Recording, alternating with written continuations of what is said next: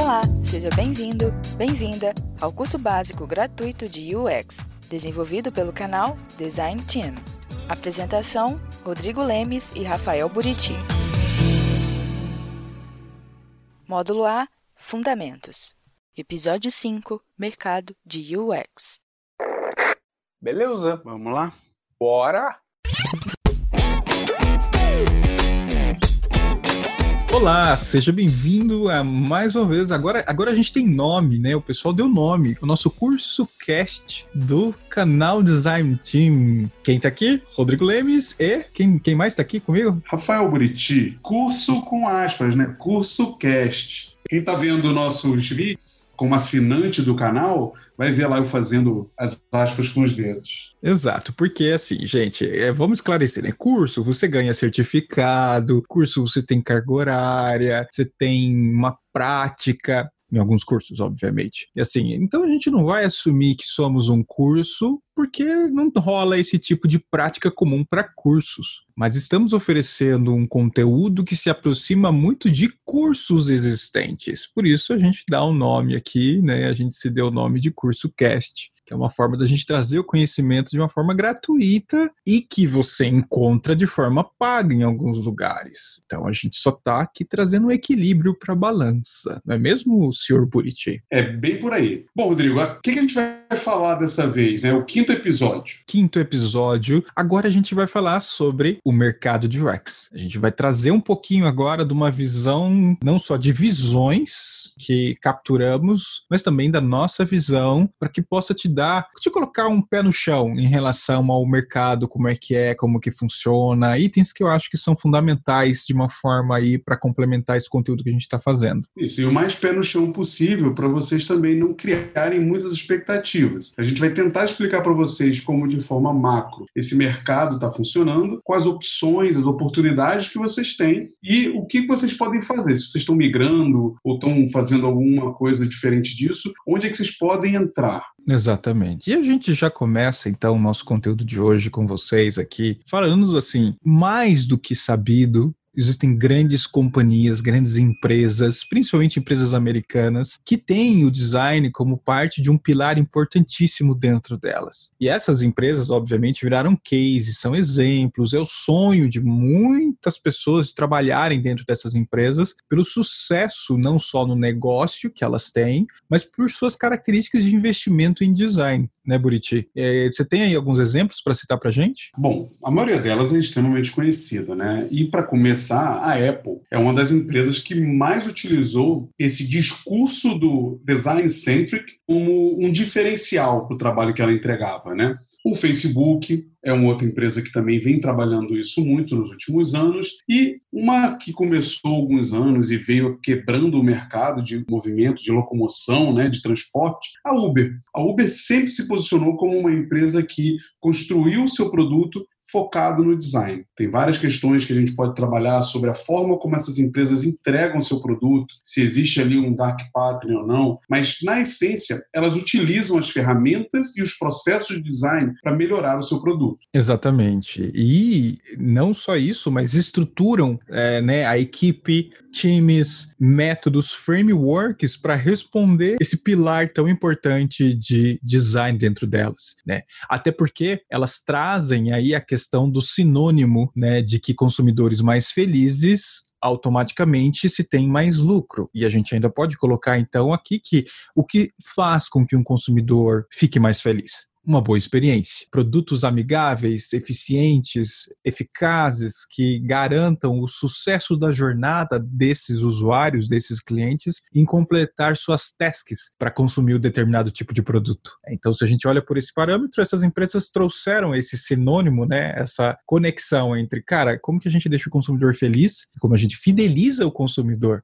bem, dando a eles boas experiências. Exato, né? Eles focam muito num bom atendimento, num feedback, em realmente estarem focados em atender o seu consumidor. Não é porque eles são bonzinhos, mas porque isso eles entenderam que faz parte do negócio deles e como diz, né, Thomas Watson, o fundador da IBM, o bom design é um bom negócio. Nada mais é do que um entendimento e uma compreensão das pessoas de negócio de que, aplicando um bom design, contratando bons designers, você consegue ter um bom resultado e um bom produto. Essa é a visão que eles trazem na essência. E é muito comum, como você falou, Rodrigo, ter esses comparativos, né? E, e essa, seguir os caminhos dessas grandes empresas que mostraram que o design faz a diferença, inclusive copiando modelos, formatos, estruturas de time. A gente vai encontrar pela internet, se vocês procurarem, diversos textos, posts em blogs e mídias da vida mostrando como funciona squads no Facebook, como estruturou o time do Uber, como funciona a pesquisa no iFood. Isso é muito comum, mas tomem cuidado. Não significa que você tem que encontrar isso em todas as empresas, porque isso é mutável ou adaptável. Mas assim, Rodrigo, falando não só do mercado agora, que a gente vai voltar mais à frente, mas falando um pouquinho do design como profissão, como disciplina, eu li recentemente um texto, né, o Érico Fileno, um designer bem conhecido e antigo aqui no Brasil, escreveu um texto falando sobre quais os papéis que o designer pode é, executar hoje em dia, no mercado de hoje. E aí a gente vai botar no post aqui o link, mas se você for ler, ele fala um pouco de história, embasa por que, que chegamos nesses níveis, né, nessas atuações, mas ele divide entre pesquisadores, estrategistas e facilitadores. Então, se você for pensar que hoje tudo que a gente falou, inclusive no episódio passado, sobre o guarda-chuva de UX, você pode tentar localizar ali e posicionar aqueles perfis ou aquelas atitudes, ações do guarda-chuva nesses três espectros. Um designer que foca mais em pesquisa, um designer que foca mais na estratégia de negócio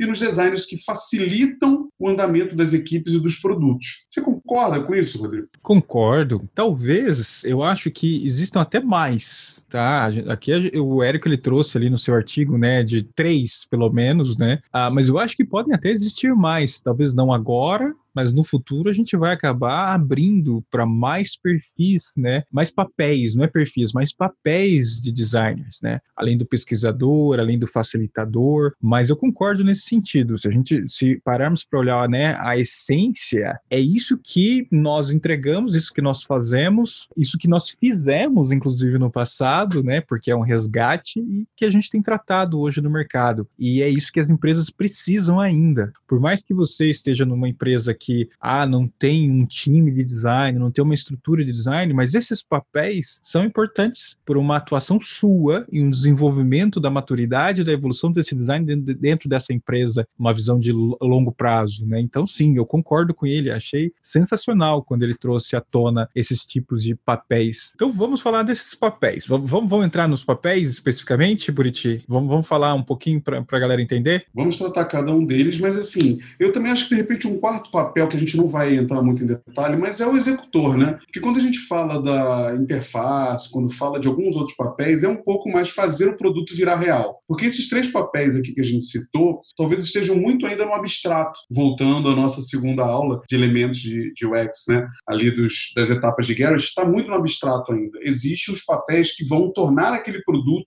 mais reais. Porém, o pesquisador, que é algo que tem crescido muito no mercado, o que a gente pode talvez chamar de UX Research, é o profissional que, antes de, no início do projeto, né, antes de tudo começar, ele precisa entender o problema real, o contexto que a gente vai entrar, o que, que vai nortear o projeto, inclusive definir métricas de sucesso, não é, Rodrigo? Sim, é. Ele, obviamente, ele não trabalha sozinho, sabe? Esse pesquisador ele não está sozinho, ele está com outros profissionais da área de design junto, mas ele vem como uma peça fundamental dessa captura de insumos, que é a palavra que a gente usa, né? Captura de informações, de dados que vão ajudar a desenhar um caminho, sim, né? Então, é a palavra de estudo, é pesquisa, gente. A pesquisa é a base. Se você não tem evidências, não tem para onde você ir. Né? Você vai tirar da onde? Que é o que a gente combate dentro das empresas, que é os, os achismos, né? Então, assim, esse cara, ele é o responsável por levantar as dúvidas e entrar fundo na busca do problema. Ele é que vai fazer esse tipo de exercício, junto com outros papéis, tá, gente? Não é só entrega lá para o pesquisador, ele fica sozinho fazendo esse tipo de coisa. Obviamente que no, no, dia a dia de trabalho aí, numa empresa que só tem você sozinho, tem você e mais um, e não tem esse papel de pesquisador, a coisa complica. Isso daqui é um mundo ideal, tá? Vamos também trazer para esse lado que eu acho que é interessante a gente sempre bater na realidade. Então, assim, muitas vezes você, designer, que não tem o cargo, posição e profundidade de pesquisador, tem que fazer pesquisa também. Você precisa, porque seu trabalho não pode parar. É, nesse momento provavelmente é onde a gente vai ver esses perfis que a gente trata como product design, porque é a pessoa que faz ali o, o ciclo completo de construção do produto. Então é muito comum. O que a gente está querendo dizer é que são, é, na verdade, skills necessárias, né? Então um designer pode ser especialista ou ele pode ser um generalista que trabalha com isso aqui. E uma ferramenta muito legal que a gente pode citar nessa questão do pesquisador, Rodrigo, e que está muito alinhada com esse objetivo de descobrir coisas, e a gente vai entrar nela com mais detalhe nos próximos módulos, mas é aquela famosa 5W2H.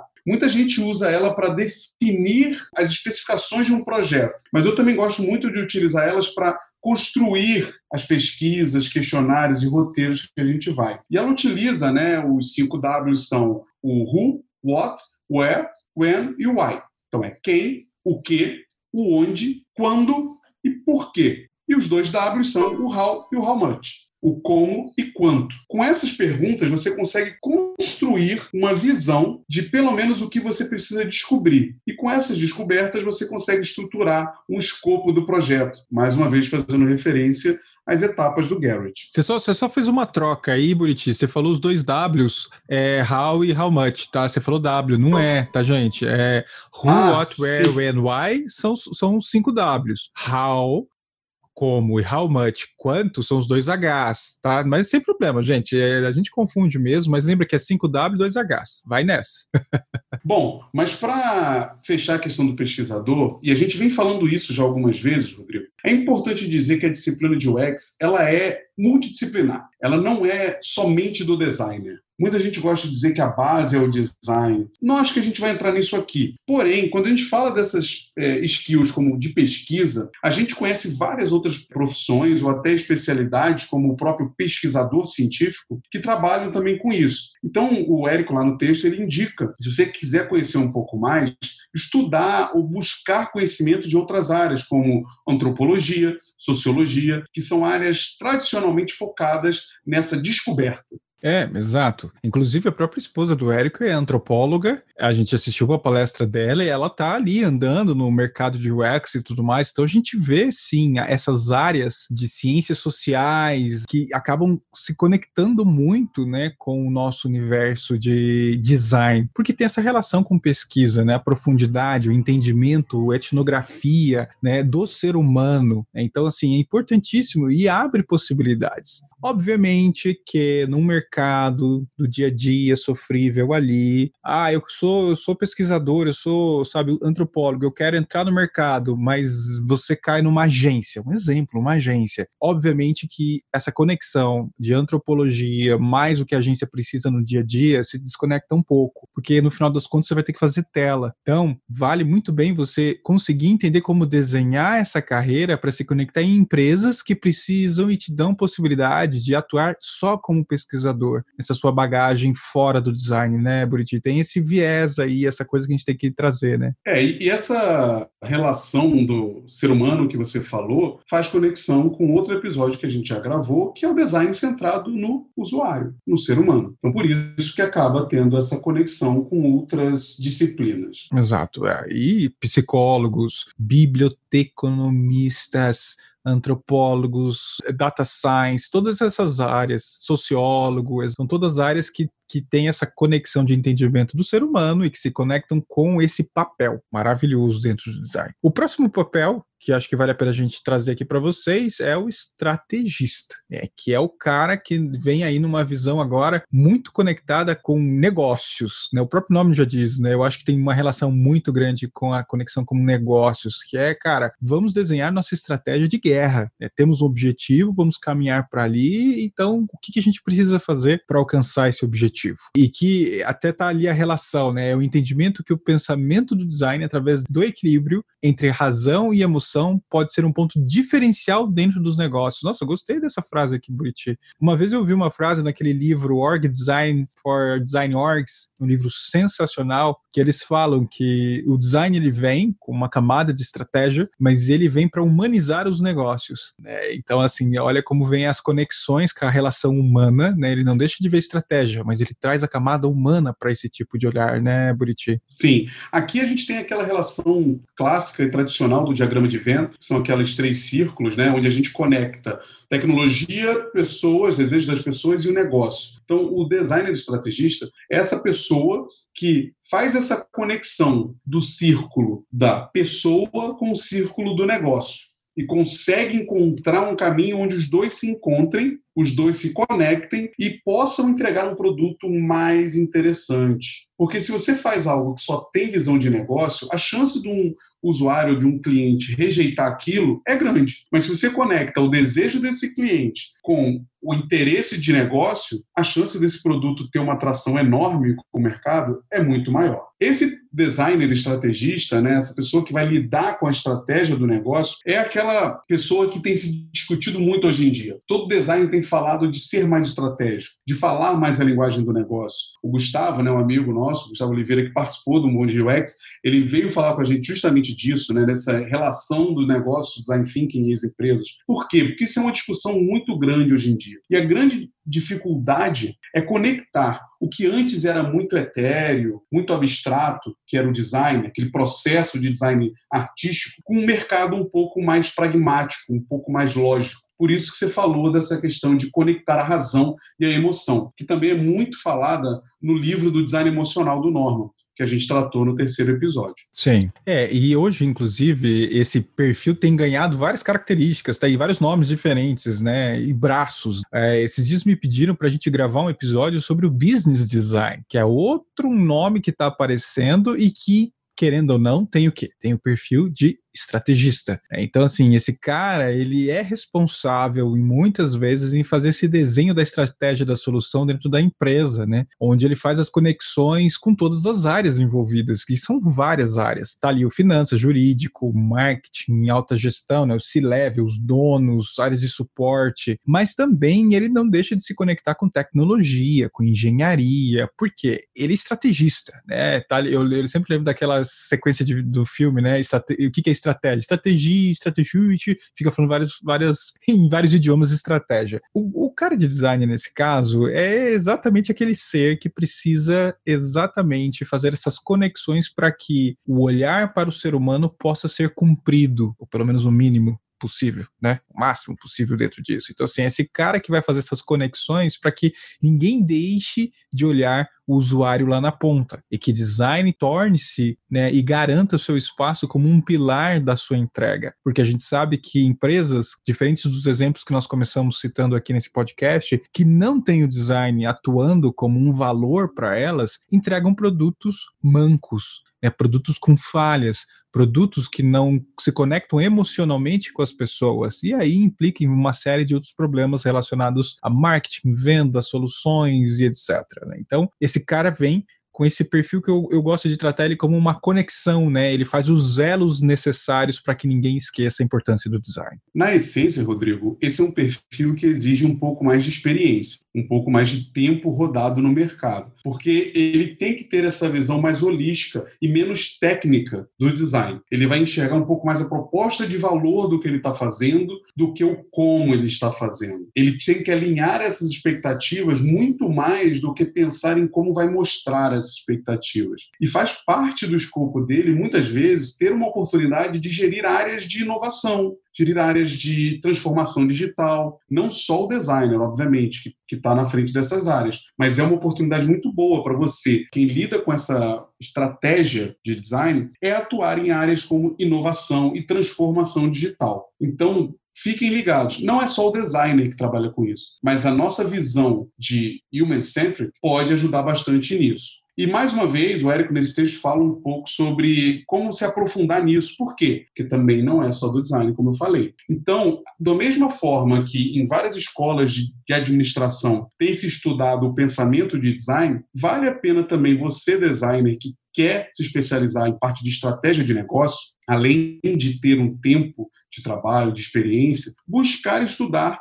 áreas de administração, negócio propriamente dito, estratégia, planejamento, economia, aprender a mexer em ferramentas que o design não quer aprender, né, como um bom Excel. Essa é a forma e esse é o caminho. Mas fique muito claro, gente. Você tem um, dois anos, três anos, dificilmente você vai trabalhar com estratégia. E aí a gente não está falando aqui da estratégia que é popularmente tratada em agências, né, Rodrigo, como planejamento estratégico, ele está falando de cronograma de campanha. Não é disso. A gente está falando de construção de negócio propriamente dito, né? É, e não é nem um pouco fácil, tá, gente? É, por mais que hoje eu tenho muito mais oportunidade, o Buriti também, de estar tá trabalhando com esse braço, inclusive esse papel de estratégia, não é fácil implementar a estratégia de design dentro de uma empresa. E vira e mexe, a gente fica batendo na cabeça de como fazer isso, esse negócio funcionar. Então, não é algo trivial. E é como o Buriti falou, não é algo que você, com dois, três anos, você já consegue fazer. Não. Até porque existem camadas de estratégia, existem discussões diferentes de estratégia. Você fazer com que o seu trabalho, mesmo você sendo um iniciante, consiga ter um bom resultado, isso também é estratégia. Tá legal, tá ali. Seu design estratégico também, isso também faz parte. Mas não é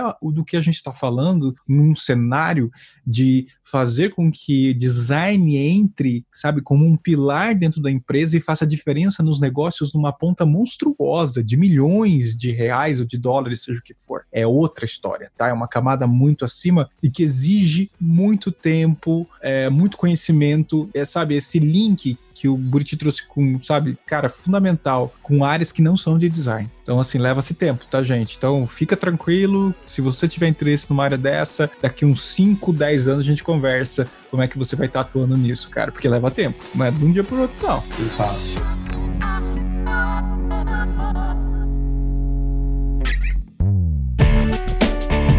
Bom, vamos falar do último aqui antes de entrar na questão do mercado em si como é que você pode atuar em várias frentes. Mas o que tem crescido muito hoje, principalmente com ferramentas como Design Thinking, como o Lego Serious Play, etc., é esse, esse papel do design facilitador. E eu acho que a maioria das pessoas que está aqui, que já trabalha com o mercado de design, de UX, vai se encontrar um pouco nesse, porque muitas pessoas falam de, puta, eu estou aqui, nem precisava estar nessa reunião, mas eu estou ajudando a reunião a acontecer. Eu estou facilitando facilitando a conversa entre essas pessoas. E é um pouco aqui que esse design facilitador entra, né? É, eu diria, eu diria que esse papel é o papel core de todo designer, né? É, todo designer precisa desenvolver o perfil de facilitador. Inclusive, se você é o estrategista ou se você é o pesquisador, você precisa ser um facilitador também, porque senão você não vai conseguir facilitar um processo de entendimento daquilo que precisa ser alcançado. Digamos que você tem lá pesquisas e você precisa fazer com que todo mundo consiga analisar dados de uma pesquisa. Cara, o que você vai fazer? Facilitar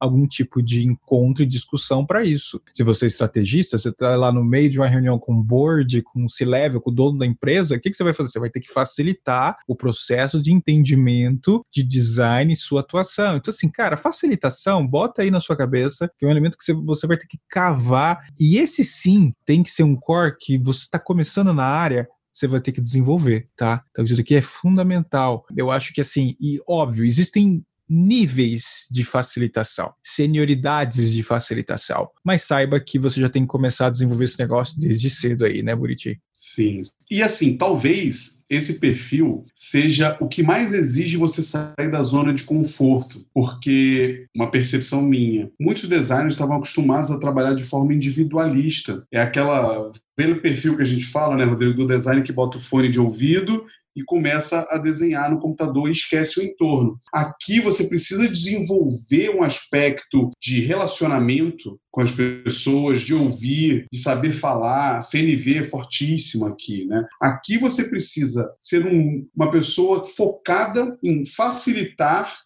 aquele grupo. E muitas vezes você também abre mão do seu eu, porque você não tem que ficar dando muito a sua opinião, você está ali só para ajudar aquela discussão chegar num caminho. Então, tem três pontos básicos que o facilitador precisa tomar cuidado. Precisa buscar o melhor desempenho daquele grupo, manter as relações ali equilibradas e proporcionar o bem-estar individual durante esse workshop até para poder ocorrer essa liberdade que a cocriação né, e o design thinking precisam. E é outra área também que, obviamente, você pode buscar conhecimento em outros aspectos. Sim, e com certeza você precisa. Aí entra numa discussão interessante, entra na discussão do introvertido e do extrovertido. Essa discussão vai longe, dá pra gente gravar um podcast só sobre isso. É longe e risco de ser preconceituosa, né, Rodrigo? Exato, a gente tem que tomar muito cuidado porque cada um tem o seu perfil e a gente tem que respeitar isso. Mas existem maneiras de, mesmo você sendo introvertido, você ser um facilitador. Por experiência própria, tem designers que já trabalham em minha equipe extremamente tímidos, sabe? Profissionais tímidos, introvertidos, mas que na hora de facilitar um, algum tipo de elemento, workshop, seja o que for de design, o cara trazia métodos e formas de fazer isso mesmo sem sair da sua zona de conforto. Então, assim, vale a pena depois fazer um estudo e você buscar informações sobre isso de forma separada, tá? E existem, né, também maneiras. Por exemplo, eu fiz teatro. Eu fiz teatro para poder me ajudar, porque eu era uma pessoa extremamente introvertida, tá? Quero deixar claro aqui, abrindo meu coração para você que está escutando aqui o podcast. Eu era uma pessoa extremamente introvertida e que é, eu tinha o perfil do designer com fone de ouvido, total. Mas busquei formas de conseguir colocar essa, sabe, desenvolver comunicação, porque eu, eu me coloquei de sair da minha zona de conforto. Não tô falando para você fazer isso, mas caso te interesse, procure alguma coisa assim, fazer artes cênicas. São, são escolhas profissionais, né? Exatamente, exatamente. Então, assim, tem como você começar a fazer um trabalho de desenvolvimento aí de arte do improviso, criatividade, teatro,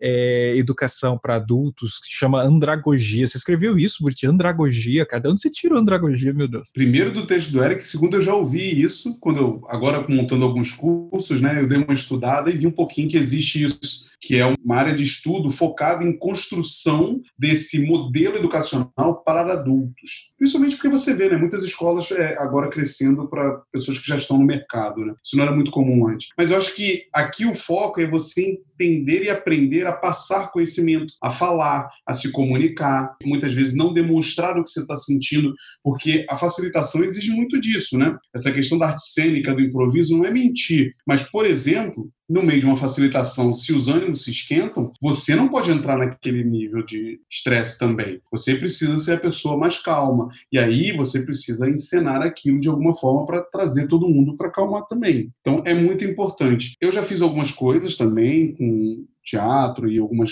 dessas áreas, criatividade. Tem exercícios muito simples, gente. Vocês podem procurar na própria internet aí para poder estimular isso e, quem sabe, vocês gostando, buscar cursos mais profundos. É uma obrigação? Não. Mas aqui é uma dica. Se você gostaria de ser um bom facilitador, e no mercado tem pessoas ótimas com isso, você não pode ser apenas o designer. Você não pode apenas conhecer design. Você precisa conhecer mais. Apesar de isso parecer meio chovendo molhado, né? Porque qualquer um precisaria saber um pouco mais do que apenas a sua profissão, né, Rodrigo? Exatamente. Muito bem. E agora eu acho que vale a pena a gente falar um pouquinho sobre esse panorama de mercado, né? Informações de mercado, que esse é o nosso propósito desse podcast, além de trazer os papéis do qual você agora deve correr atrás e tentar de alguma forma desenvolvê-los, é, ver o que mais se encaixa com o seu perfil, tem agora o contraponto, que é o que o mercado é e o que ele espera, o que, que ele tem aí de informações para a né? Eu acho que vale a pena até, né, Buriti, a gente trazer um pouquinho do panorama de UX, né, que foi a última pesquisa de 2019, né, da Zoli, é, a antiga Saiba Mais, né, que sempre faz a apresentação. Acho que tem dados interessantes para a gente trazer dali, não tem? Tem, tem sim. Aqui ele fala um pouquinho de como é que é o mercado brasileiro para UX especificamente, trabalha onde é que o pessoal está atuando, salário, fala de diversidade um pouco desse último, e aí eu separei alguns pontos, né? Aqui no post vai ter o link para pesquisa, aí vocês podem ver um pouco mais sobre como é que o mercado se comporta, mas eu separei alguns itens como onde é que os designers hoje no mercado trabalham, quais são os tipos de empresas ou negócios que eles estão atuando hoje em dia como UX designer. 39% dos respondentes da pesquisa disseram que trabalham em empresas. Empresas, nesse caso, empresas mais corporativas, consolidadas.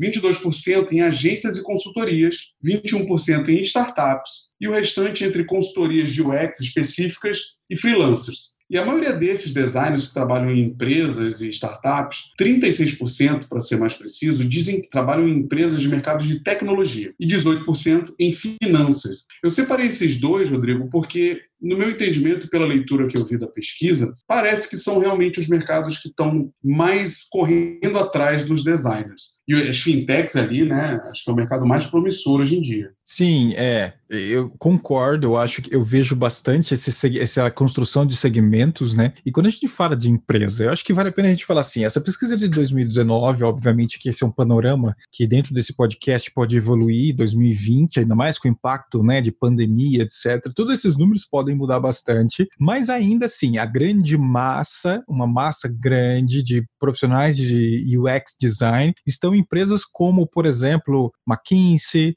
estão dentro de bancos, estão dentro de empresas da área de saúde, de estética, indústrias. Então, assim, estão tudo nesses perfis. Aí a gente tem agências e consultorias que têm também uma grande parte de designers rachado com startups, né? Agências de publicidade, né, estúdios de publicidade, como você já deve conhecer bastante, e tem as consultorias, né? Consultoria que seria o quê? Accenture, por exemplo, né, Buriti? Accenture, CIT, Zup Innovation. É, eu enxergo que esses 22% de agências e consultorias, agências devem ter uma representatividade bem menor. É, elas agruparam provavelmente pela estrutura de atendimento a clientes, né? Porque empresas trabalham para si mesmas, startups trabalham para si mesmas, mas agências e consultorias são mais genéricas e trabalham para outros. Então, aqui consultorias, provavelmente está falando de consultorias de tecnologia, onde o core não é design, o core é tecnologia, suporte. Por isso que eles separam, inclusive, os outros 8% da pesquisa estarem em consultorias de UX. Que é específico de UX, né? Como, por exemplo, uma Handmade, né? A Handmade é uma consultoria de UX, né? Você depois procura a respeito, você vai ver que é uma consultoria. A própria Meiuca, né? A Meiuca também é uma consultoria de, de design, né? Que trabalha de um braço de design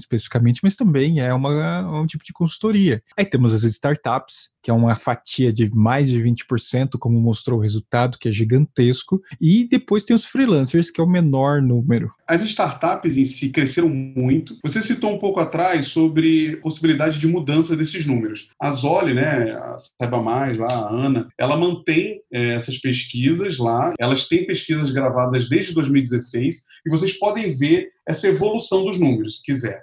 Vale a pena dar uma conferida para ver o quanto isso mudou. E aqui, quando a gente fala de startup, elas cresceram muito. Consultorias de UX surgiram algumas durante esse período, algumas caíram, outras não. Eu ainda considero um mercado que está se entendendo. E freelas é uma percepção muito grande minha de que é difícil você contratar designers de experiência como freela. Ainda vejo isso, eu ainda vejo algumas vagas em LinkedIn ou até em algumas consultorias para freelas de dois, três meses de UX. Mas na essência, na minha percepção, isso vira, na verdade, freelas de UI, freelas de usabilidade, mas de UX propriamente dito, que você precisa fazer uma imersão maior no problema para entregar um resultado, dois, três meses é muito pouco. Então, por isso que acaba tendo menos freelas aqui disso. É um mercado que existe? É. Tem empresas como a NID, né, Human, que trabalham com freelas né, de design, eles vão alocando esses freelas. A, a, Deploy, se eu não me engano, também tem uma modalidade dessa, né, Rodrigo? Sim, tem. O que eu ia comentar até é que o que é interessante trazer isso é, é mostrar as possibilidades para você. Para você que está assistindo, nos escutando, mostra quão grande é o campo de atuação né, e, e de crescimento dessa área de UX design dentro do Brasil. Se o seu perfil é ter uma visão mais geral e uma loucura do dia a dia, você gosta de emoção, cara, olha só a quantidade de UX design dentro de startups. Se você gosta de empresas maiores, parrudas, com processos, etc., cara, 39% de UX designers estão dentro dessas empresas. E aí vem o segmento que você falou, que você separou aqui, que eu achei bem legal essa separação, né? 36% em tecnologia e 18% em finanças, que são fintechs, bancos, né? Que também é um, um grupo de empresas que, como a gente falou no começo do podcast, como Apple,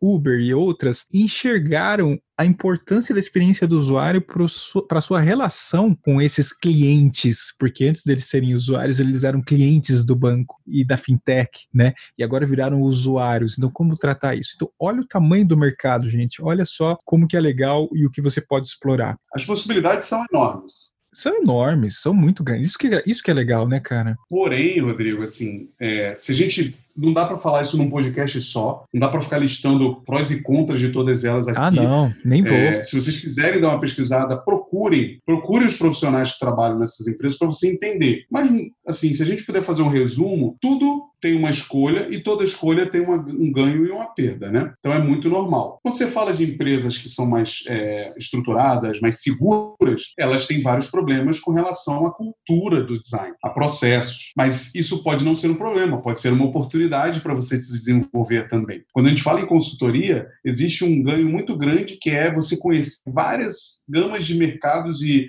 atuações diferentes, que você pode pular de empresas com muito mais facilidade do que trocando de emprego. Então também tem algo positivo. Mas ao mesmo tempo, você não trabalha com um produto só e se torna dono dele, o que acontece numa startup. Você acaba criando mais esse sentimento de owner dele, né? Então tem vários prós e contras. Né? Basta você escolher o como é que você quer trabalhar hoje, o que você quer conquistar hoje, o que você quer aprender. E aí eu recomendo, converse com pessoas que estão nesses mercados. Isso porque o Buriti falou que não ia se aprofundar nesse assunto, ele já explicou tudo para você que está escutando, né? Então assim, não, eu só joguei, só joguei. Mas olha, eu acho que conectando no que o Buriti falou, vale a pena também trazer o seguinte: dependendo do tipo de empresa, sabe aqueles papéis que a gente acabou de citar, acabou de citar aqui nesse podcast? O facilitador, o estratégico e o pesquisador? Dependendo do segmento e da empresa, ou você é tudo, ou você é um, ou você não é nenhum deles. Olha como que varia. Então, assim, é muito importante você entender o que o Buriti acabou de falar sobre o modelo de empresa e o que ela oferece. E aí tem relações de cultura etc., alinhado aos papéis. Porque dependendo de onde você cair, você não vai fazer nenhum deles, ou dependendo você vai ter que ser os três, ou dependendo você vai ser só um deles. Olha, então isso também se conecta muito com essa questão. Você que está em Manaus, você que está em Roraima, né, naquela minha sequência de vídeos pelo Brasil, a gente vê que o mercado muda muito de São Paulo para o resto do Brasil. E aí esses perfis barra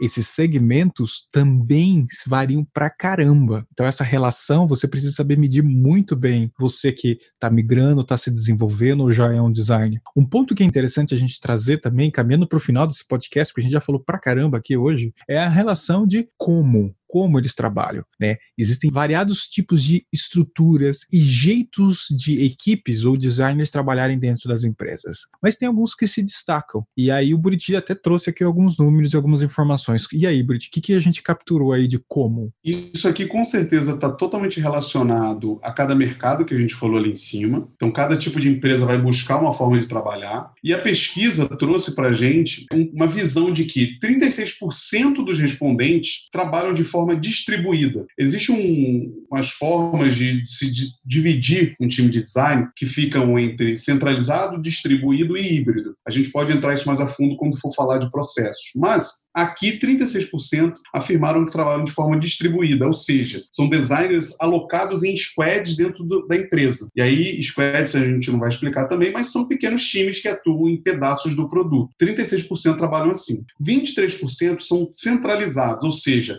eles trabalham no modelo de pool de serviços ou de house dentro da empresa, né, Rodrigo? Fica aquele time de design respondendo a demandas pontuais. E aí você tem coleta de briefing, etc. E 15% ainda estão naquele clássico eu keep, o designer forever alone, né? Tá lá sozinho, fazendo exatamente o que você disse, fazendo todos os papéis e tentando entregar o máximo de resultado. O que não é ruim como um todo, porque você aprende bastante. É, e eu acho que ainda existem outras modalidades que a gente pode encontrar aí, tá? Tem aqui são as principais que eu acho que vale a pena trazer em destaque, que é esse equipe centralizado, Squads, e que vale um outro podcast para a gente explicar especificamente esses formatos de trabalho para você poder implementar na sua empresa, discutir, etc. Mas na maioria dos casos, o que a pesquisa da empresa trouxe para a gente aqui foram esses dados como os principais, né? Onde você se encaixa? Escreve para a gente, vai lá no nosso Telegram e escreve qual modelo que você se encaixa encaixa, tá? É, a gente vai colocar a descrição do Telegram aqui também no podcast para você entrar, porque tá bem legal, tá bombando. Já tô fazendo merchan aqui, tá? É, entra lá, porque daí a gente vai entrar em discussões sobre essas, esses itens que a gente traz do podcast. Um outro dado muito interessante e que vale a pena trazer para vocês aqui é CLT e PJ, né? 77% da pesquisa realizada é em carteira assinadas, o modelo clássico CLT, e 14% PJ, né? Onde a gente não consegue saber também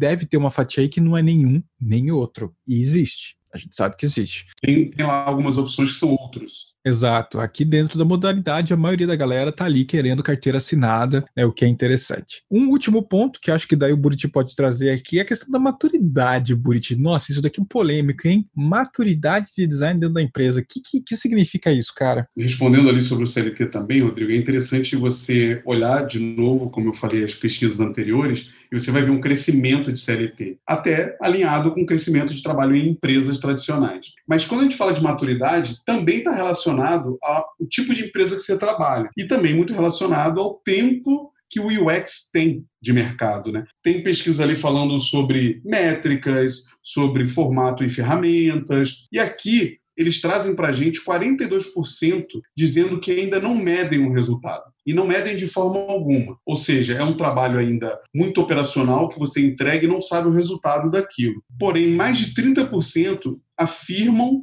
que começam e estão medindo o seu resultado através de métricas de UX e métricas de negócio. Então você tem um crescimento ali de pessoas dizendo que já conseguem medir. E bem curioso saber que medem especificamente sobre UX, o que é um tema extremamente polêmico aqui. Mais de 60% é focado em prototipação e layout de tela. Isso é comum, está muito relacionado realmente à maturidade e cultura de design, onde a gente ainda é enxergado muito como desenhador de tela, mas é algo muito forte. 60% trabalhando em prototipação e layout de tela, sendo que apenas 37 afirmam fazer algum tipo de pesquisa. E essas pesquisas estão muito relacionadas a teste de usabilidade, entrevista de profundidade, né?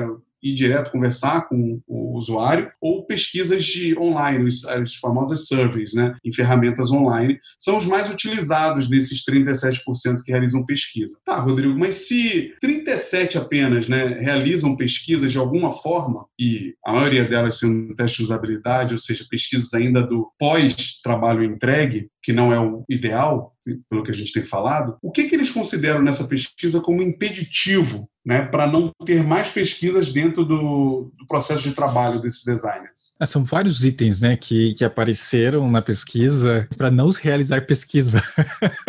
Entre eles, a gente ouviu a, a, conversa de tempo, falta de dinheiro, dificuldades para recrutamento, né, a questão de ausência de dados para se buscar mais dados. A, a gente pode colocar aí também né, apetite da empresa investimento nisso, concentração de decisões é, tem vários itens, obviamente que não apareceram essas outras características que eu estou citando, mas as principais ali se relacionaram em tempo, custo, recrutamento e ausência de dados. É interessante porque naquele papo que está rolando no canal Design Team lá no YouTube, onde eu estou fazendo, né, conversando com pessoas pelo Brasil, a gente vê exatamente esse cenário aqui, onde eu, eu diria que até mais, 60% ainda é focado em prototipação e layout de tela. São raras as empresas que investem em pesquisa e quando não investem entram nesse esse tipo de dificuldades aqui impeditivos para se realizar a pesquisa. É uma pena, mas eu tenho esperança, Buriti. Eu tenho esperança de uma transformação de mercado, de uma mudança de mercado. A gente tem que ter fé, galera, tem que ter fé. Mas assim, eu acho que está se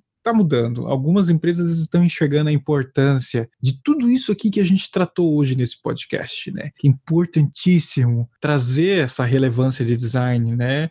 Mas para que isso possa acontecer, Buriti, o designer tem que mudar um pouquinho, não é? O designer. Sim, aqui também tem muita relação da nossa maturidade como profissional. Obviamente, como você falou, existe sempre o, né, o top-down, existe ainda o, o, cara que toma a decisão lá em cima e a decisão dele que importa, mas eu vejo muito essa desculpa do falta de tempo, de custo, relacionada a um pouco disso. São desculpas para ele não.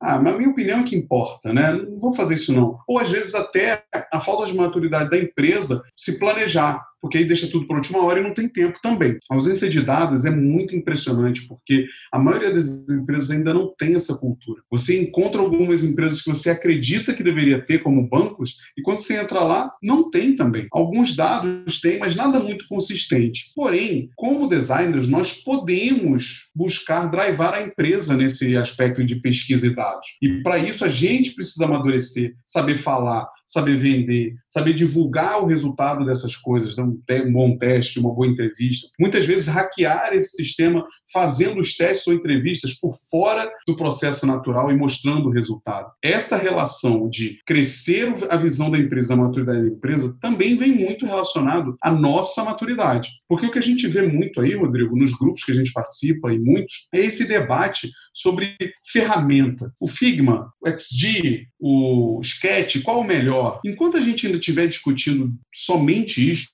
não que a gente não tenha que debater essas coisas, mas enquanto a gente só estiver discutindo isto, a gente nunca vai conseguir trazer para a empresa essa visão da importância da pesquisa. E se a gente também não souber argumentar o porquê a pesquisa é importante, não podemos virar apenas repetidores de discurso, né, Rodrigo? Exatamente. Por isso, designer, de uma forma genérica, né? Designers, por favor, prestem atenção nos papéis pesquisador, estratégico, e facilitador. Desenhe sua carreira, busque desenvolver, se aperfeiçoar nesses assuntos, olhando para essas três principais camadinhas, esses três principais papéis que a gente trouxe hoje aqui nesse curso, para um futuro você poder se desenvolver, porque a partir do momento que você foca e busca um desenvolvimento de do qual vai ser o seu papel no mercado, você vai ajudar o mercado a amadurecer nesse sentido do que o Buriti trouxe também. Obviamente que não são só esses três papéis, são mais, mas eu acho que esse é o cerne assim, esse é o núcleo do qual a gente te dá uma pista para você poder investir. Cara, eu vou ser pesquisador, eu vou ser estrategista, eu vou ser um facilitador. Se você começar por isso, já garanto que você vai estar ajudando pra caramba numa mudança mercadológica, não importa em qual local você está desse Brasil. Então, assim, é, um, é uma questão de missão mesmo nossa, de buscar um aperfeiçoamento que vai além das ferramentas, como o Buriti falou, e que vai além de uma discussão também poética não real, sabe? Não pé no chão. A gente precisa ter umas conversas meio pé no chão, galera. Então, assim, acho que a nossa proposta aqui, inclusive, de trazer esse conteúdo para vocês é trazer esse pé no chão para vocês em relação a conteúdo. E agora você tem que fazer a sua parte, na é verdade, Buriti? Concordo, plenamente. Todos nós temos esse papel.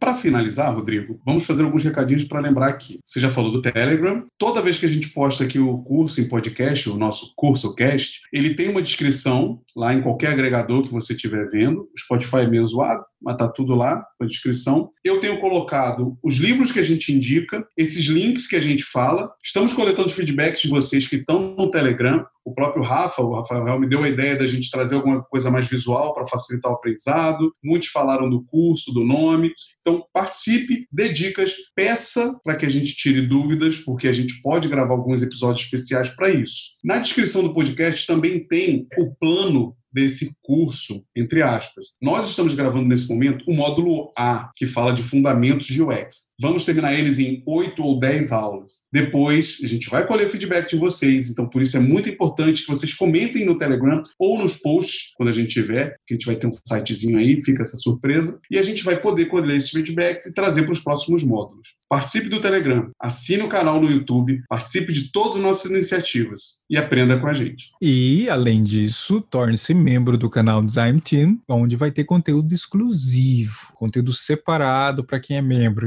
Inclusive, os vídeos desse curso cast, desse conteúdo, vai só para os membros. Se você quer ouvir, podcast é livre, galera. Tá, tá, tá livre pode escutar. Agora, o vídeo, que vai ter uns elementinhos a mais, você vai poder ver a nossa cara enquanto a gente está gravando, né? As nossas caras aqui, né? Fazendo piada, etc. Aí é só para conteúdo exclusivo do membro. Não muda completamente. Mas vai lá. É tranquilo, viu? Para se tornar membro. Dá uma olhada lá depois. Ah, mais alguma coisa que a gente tem que fazer hoje, Buriti? Só isso. Muito obrigado por estarem ouvindo a gente. E também para você que talvez esteja assistindo a gente. A gente se vê no próximo episódio desse nosso podcast especial de fundamentos de UX. Grande abraço. Tchau. Tchau.